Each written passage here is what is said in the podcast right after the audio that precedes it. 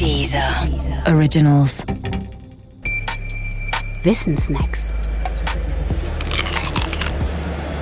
Technik und wir.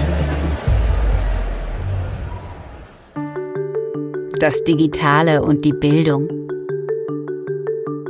Meiden Sie digitale Medien. Sie machen tatsächlich dick, dumm, aggressiv, einsam, krank und unglücklich. Jeder Tag, den ein Kind ohne digitale Medien zugebracht hat, ist gewonnene Zeit. Diese Empfehlungen finden sich in dem Buch Digitale Demenz, wie wir uns und unsere Kinder um den Verstand bringen. Geschrieben wurde es von Manfred Spitzer im Jahr 2012. Andere Titel von Spitzers extrem erfolgreichen Büchern lauten Vorsicht Bildschirm, elektronische Medien, Gehirnentwicklung, Gesundheit und Gesellschaft oder Cyberkrank, wie das digitalisierte Leben unsere Gesundheit ruiniert und die Smartphone-Epidemie, Gefahren für Gesundheit, Bildung und Gesellschaft. All diesen Büchern ist offensichtlich eines gemeinsam. Sie richten sich vehement gegen den Einzug digitaler Geräte und neuer Medien in unseren Alltag. Kinder seien dabei besonders gefährdet, so Spitzer, da sie anders lernten als Erwachsene und das Digitale deshalb nachhaltigere Schäden in den Köpfen der Kinder hinterließe. Nun ist Spitzer nicht irgendeiner, sondern Professor für Psychiatrie sowie Leiter des Transferzentrums für Neurowissenschaften und Lernen.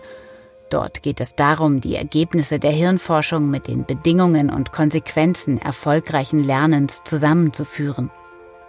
Spitzer ist also Spezialist und berufener als Spitzer, so scheint es, kann ein Kritiker digitaler Medien also gar nicht sein. Doch heißt das deshalb schon, dass Spitzers Thesen und Warnungen immer stimmen? Ist das Beste, was man in der Kindererziehung tun kann, tatsächlich die Verbannung von Rechnern, Tablets und Smartphones aus den Kinderzimmern?